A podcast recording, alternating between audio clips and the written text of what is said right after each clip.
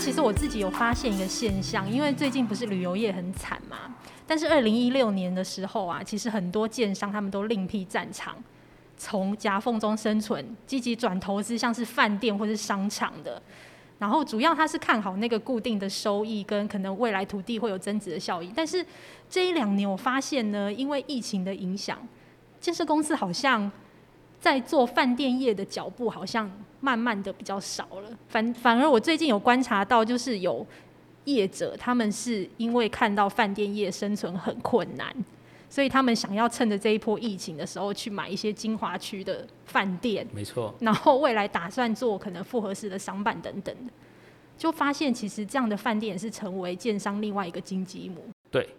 就是在这一波的这个挑选过程当中哦，有一些比较弱势的族群哦，一个是刚讲的饭店哦，饭店其实是一个蛮蛮特殊的行业，在商用不动产里头，商用不动产我们讲一般讲会有几种行几种产品啦，第一个就是我们。刚讲这几年最夯的就是工业类的哦，不管是工厂厂办哦，那再来就是商办最稳定的哦，那再来还有一种就是店面最最最近最起伏最大的，然后第四种哦，的确 就是很多建商老板的梦哦，就是要盖一间这个五星级六星级的饭店哦。四年前真的很多哎，那些大集团都有开饭店或者商场，对。很明显，但是这一两年真的比较少。好像所有的寿险业都有投饭店，这样说起来好像是哎。然后信义计划区每一块准备要盖的土地都说他要盖饭店，还有去做面包的也有。对 对。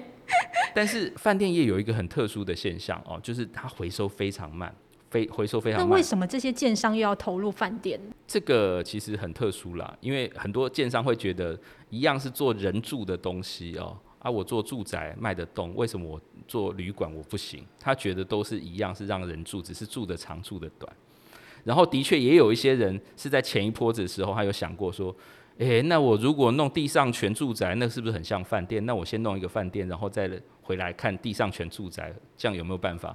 哦，就有一些 know how 学到以后，然后衍生到所谓的租赁型的产品，有没有机会？的确是有人这样想了，然后也有人认为说，未来少子化的问题啊，其实买房子的人搞不好越来越少哦，那买这个长租的。或者是我们说刚刚讲地上权的这个产品会不会变成主流？如果要拿到精华区土地，如果不能做商用，或者是限制做商用的话，那我是不是就要做一些不一样的配套选择？所以的确这几年哦，应该是这十年一直都会有建商在做这样子的梦。那的确哦，那早期的这建商跨足这个领域，基本上其实不太会赔啦哦，因为这个领域的这个投资的这个我们说回收慢。但是早期他们投的地方哦，它可能是度假型的，或者是规模比较小的商旅级的，基本上它的这个回收或者是它的这个房租都还能营运。但是它如果要越级打怪哦，跑到信义计划区弄一个全球知名的六星级的品牌，或者是全球这个这个台湾独一无二的品牌，基本上它第一个它有授权金的问题，第二个它有人力的问题，第三个它有这个土地成本的问题，再来就是它持有成本也很高。所以对他们来讲，这个是完全不一样的游戏。所以很多建商刚讲了，他可能最后就转型，甚至是他盖完以后找一个人委托经营就结束了。哦，所以以目前来看，的确旅馆业是在这几年来说，整个市场看起来是陆客来之后看起来是商机无穷，但是后来发现从一六一八年以后就是供过于求的产品，所以这几年急着要下车的建商的确很多。对啊，而且你刚刚讲到那个地上权，我非常有兴趣。今年为什么地上权这么夯？最近不是才刚有一个成交是黄翔那个以八点五亿，就是标下那个微风南京对面那个地上权案，大家都傻眼了。权利金三百六十七万，他要盖的应该就是高级的豪宅嘛？这个案子也很怪，呃呃，这个案子很特殊。你当时不小心说出真心话。这个这个案子，我觉得这个点哦非常好，它在南京东路非常好。三段上面嘛，哦，然后就是在环牙百货正对面，然后在这个敦化国中旁边，正对这个马路。但是以前是宪兵队，还有分局。但是最大的致命伤是第一个，它的面积太小，两百平而已啊，两百平要做什么产品都有点困难。然后再来是他拿到那么高的价格之后。我们必须讲哦，这个是不知道是宿命还是这个，不要说是诅咒啦，就是一个天险。就是台湾哦，有史以来所有这个当初准备要盖成高价住宅的地上权的案子，最后全部都是无疾而终。管他是在松山区已经躺掉一个案子了，哦，然后这边附近也有一个，啊，哎，对对对对，对，东区。对东区有一个，他本来也是豪宅，然后改了名字，然后卖很久哦，然后最后做饭店哦，都有，然后也有说这个要做豪宅的，然后最后说要做做月子中心，然后最后还是做办公室。所以基本上，甚至还有两个案子哦，当初也是在金华区，在这个大安大安区中正区的哦，这个这个、我就不特别讲了，也是拿到以后哦，最后是直接退给国产署，直接投降的都有。地雷物件，因为毕竟我们刚讲这个，我们说拿到那么高的高价的物件哦，你如果做住宅的话，买得起这个八千万一亿的产品的人，谁要买地上权？然后他都可以全现金的人，他买一个只有使用五十年、七十年，这很怪。那既然这样子的话，那他旁边买一个中古的，还可以买到更大的，为什么何乐而不为？所以他这个产品在这边的确会产生一个比较冲突的这个比较下比较下效果啦。那但是以尤其是在目前呢，我们看到敦化北路上面还有两三个豪宅同时在推案哦。那第一个是它这样子的，我们说单价上面是有竞争力，但是产品还有这个产权上面是有一个很大的这个先天上面的缺陷了哦。所以如果真的做住宅的话，我觉得风险会比较大。但是做商办的话，基本上就不会有这样子的问题嘛，因为商办还是看租金啊。这个我们说承租人不会说啊，这个是地上权的大楼，所以这个租金要给我打七折，不可能。哦，地段好，我们就是用使用的效果来评断哦，所以我们看到这附近的这个使用权，我们说地上权的这个都大楼啊，租金的这个行情，即使是它的自用，它的水准也不会低于三千块，所以我们认为说整体来讲，还是做回归整个这个地上权的政策原意，我觉得还是做住宅可能比较不适合，高价住宅比较不适合，但是做商用可能会比较好了。不过这一两年好像也没有看到比较首购型的地上权案吼。在台北市比较难，因为台北市基本上它就有一个门槛。门槛对，尤其是呃，我们说台北市地上权都是在市中心非常精华的大安、中正、松山这些土地，如果做住宅的话，基本上呃那个门槛过高，但是我们刚刚讲就会碰到一个冲突的问题，产权跟价值冲突的问题。嗯，而且其实华人还是有土司有财啦，地上权的观念，我觉得很多人是没有办法接受的。地上权的可能就是还是做首购，然后做一个过渡型的产品啊，不管是说这个年轻人首购，或者是中老年人要做一个养老的，都适合。但是他要做一个传承的产品，可能就会产生比较大的问题。嗯，所以以商用不动产的概念来说，它可能作为住宅就比较不适合。所以今天书卫哥也帮大家整理了整个近几年来商用不动产的一个变革，从一开始的 A 办风潮，然后现在比较弱势的就是店面跟饭店。那最近这几年比较风行的大概就是工业风系列的。那书卫哥，你觉得说接下来呢，这个工业风就是所谓的厂办啊、工厂的部分，它还会是接下来的当红炸子鸡吗？会哦，因为我们看到疫情的关系哦，尤其我们刚刚讲这个店面，现在其实大家整个实体这个去消费啊、购物的这个欲望，或者是这个担心的层面风险会比较多哦，所以我们看到现在电商还是很夯，所以电商衍生有什么呢？第一个当然就是我们说的物流仓储，那尤其我们这样讲了这个物流仓储，大家会想说啊，那物流仓储那大家都知道啊，那怎么落实在商用不动产？各位如果可以注意到的话，就是今年年初哦，就有一间最大的龙头电商，他就喊出这个五小时到货，五小时到货，这怎么配送？对，怎么很猛，对不对？有没有试过？呃，买了，买了，对不对？真的五小时吗？真的五小时吧？哎，真的蛮快的。对，那为什么他有办法做到这么及时？但是他是有分产品的哦，有一些产品它是没办法做到，它就是等于是在呃，我们说他在这个我们的市区周边哦，他做了很多卫星仓。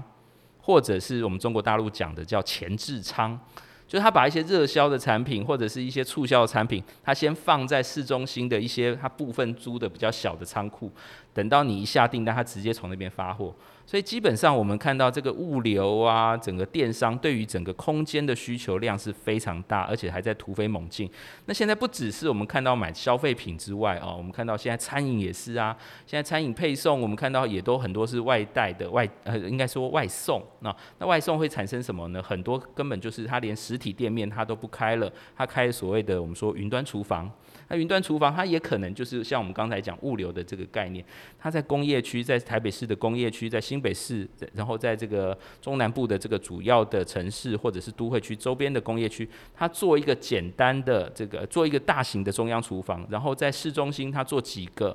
呃，我们说等于是它的。呃，配送的点，那被配送的点，它比较特殊的是，它可以把中央厨房的这些呃半成品拿来做加工之后，它就可以做配送。所以他说，我们刚刚讲这些配送点呢，这些我们说呃云端厨房呢，它甚至它是一个点，它可以有七到八个餐厅的品牌，或者是我们说七到八个菜式，你喜欢吃川菜，它也有；你要泰国菜也有，美式的也有，然后你要这个素食的也有，甚至你要排餐都有。所以它各种都能满这个各种需求，各种呃产品，它基本上就是在一个点里头。组合好，然后再配送出来，这样子的这种我们说这个卫星厨房，或者是虚拟厨房，或者是我们说前置厨房这个概念，基本上也会让台台北市或者是有一些重要的这些楼，过去我们说已经出租不掉的，或者是一些店面已经没有人要的，它一转身就变成另外一个生产的一个场所，不是在面对直接面对消费者的一个这个面店面了。所以这样子的需求其实也在延伸当中。所以我觉得整个商用不动产在这一次的疫情之后，的确会有很大的变动。那刚才讲很多的这个旧饭店，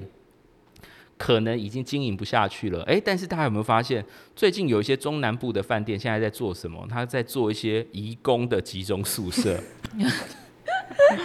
哦，所以有一些这个可能未来不管是市场的趋势，对，做变动，它可能是短期，它可以有这样子的商业模式，因为我们知道现在观光客不会来了嘛，现在也没有什么国旅的市场，哎，但是移工现在也要让它分流分仓，所以有一些可能就要移到一些郊区或者是一些小型的商旅，让它继继续继续在那边住宿。那中长期以后，它可能就是真的可能是如果疫情结束，它就开始重建，所以整个市场来讲，它还是有一个非常好的流通性。嗯，那最后也是非常重要一题，因为我相信这一集节目听到现在还对商用不动产这么有兴趣的人，你一定会很想知道这个问题的答案，就是大家都知道要危机入市，请问书卫哥，你觉得现在是危机入市的好时机吗？以商不动产来讲，的确啊，是啊，尤其是我们刚刚讲店面。呃，现在的这个我们说溢价哦，可以打的折扣其实非常大哦，所以我们看到，如果说是真的是这个本来市场就占的非常稳固的，或者是一些新进品牌，的确可以趁这个时候好好跟房东谈一个不错的这个租约，或者是不不错的这个买价，我觉得这个都很有机会，因为整个市场其实在变动，很多人是要转手，有很多人是要这个换换股操作，所以在这个市场来讲，其实我们讲整个交易量，或者是整个看屋，或者是出量仍然是一个高峰。那这个呃租金跟这个溢价的空间大概有多少？可以跟大家分享一下吗？我觉得他倒抽了一口冷气，他把他逼死。因为回到刚才第一个问题，用商商用不动产比较特殊的，它是看什么？他看租金回报率。所以，我们第一个就是要看这个未来要做的这个产业哦，它未来的这个付租能力，还有租金的成长，是不是符合整个市场，或者是我们看到目前的这个物件的价格？举例来说，我们现在都会觉得啊，台北市的这个商办，我们刚讲 A 办真的是一屋难求，现在这个甚至是中古屋哦，二十年的房子哦，这个二十年的办公室可以卖到一百八十万哦，比豪宅还好卖，所以大家觉得说哇，那就可以买。但是其实很多人担忧的是，不是啊？那我们要看未来的趋势，因为就是第一个，就是愿意付三千块、四千块一平租金的这个厂商，愿意愿不愿意未来还要再加价到四千、五千？我们看到已经很多人是不愿意了哦，尤其在疫情影响下，很多人是有所谓的分流，或者是到不同商圈去找新的楼的要求。再来就是我们看到未来如果供给量大增之后哦，如果是两千块左右的租金的这个产品跑出来了。那这个三四千块的产品，它基本上就不诱人了，所以它的这个投报率相对来说就会变很差。所以投资人未来着眼的点，可能的确是一样的产品，但是可能是在不同的区域或者是不同的商机的这个发生地。但是相对来说，可能我们刚讲，还是有人是希望拥有这个信义计划区散卖的办公室。一瓶一百万，一百八十万，他也愿意，的确有。所以对于这样子是持有，但是不是要享这个享用他的这个这个长期稳定租金的这个这个投资人来讲，的确也是一个好的进场机会。所以我觉得，不管市场往上往下，不对于不同的立场、不同需求的消费者来讲，其实都有看屋的机会。那像那个疫情改变了那个工作的模式啊，现在不是大家都在家里办公吗？那会不会因为需求办公室空间变少，所以在商用不动产的坪数也会有一个缩小的趋势？会，会。我们刚刚讲就是很多其实有分流的需求。很多这种大型企业整栋楼这个两三千人的，如果是这一次可能是被框列啊，或者是确诊，他可能半栋楼都不能使用，甚至是即使是没问题，为了风险管控起见，我们看到很多外商公司，它基本上是呃最最最最最。高的限度也只准三分之一的人进办公室哦，那等于是另外三分之二的办公室的这个租金都浪费掉了哦。所以那有没有必要把所有人都集中在最高级、最贵的这个办公室，或者是最好的商圈？这个一定是未来公司或者是整个企业在布局上面做的考量。会不会把它拉到工业区哦？因为我们看到相对比较便宜，而且我们看到这个工作环境其实也跟以前不一样了，甚至是更好。然后再来就是分这个风险也可以分散哦。这个的确其实是所有持有人需要特别注意的。